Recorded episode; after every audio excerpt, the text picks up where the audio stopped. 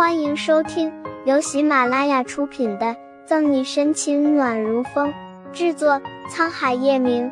欢迎订阅收听。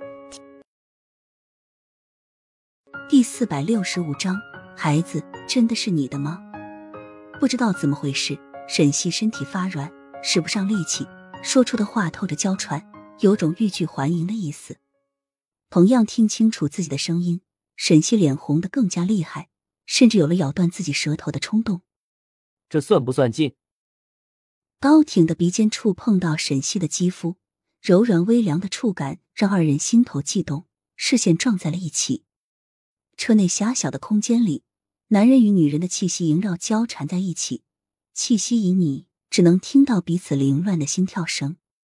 为什么要离开我？许久许久，叶晨玉才打破空气中的安静，质问着沈西。仔细看的话，不难发现叶晨玉红眸里的受伤，仿佛被丢弃了般。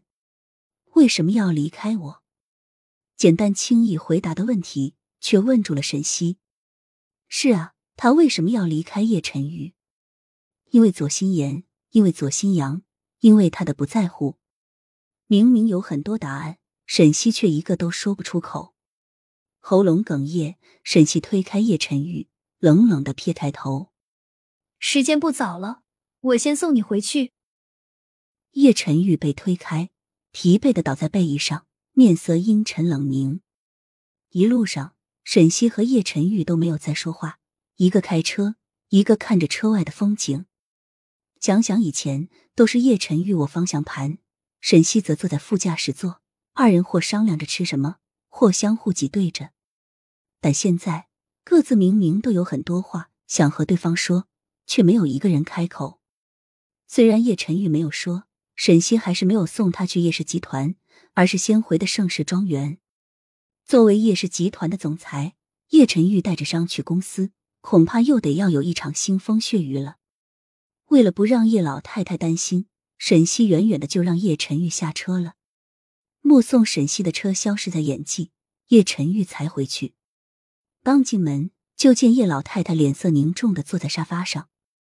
听见叶晨玉回来，叶老太太扭头看向他：“孩子的事，你还想瞒我这老太婆多久？”叶老太太早晚知道这事，在叶晨玉意料之中，她没有多大的惊讶。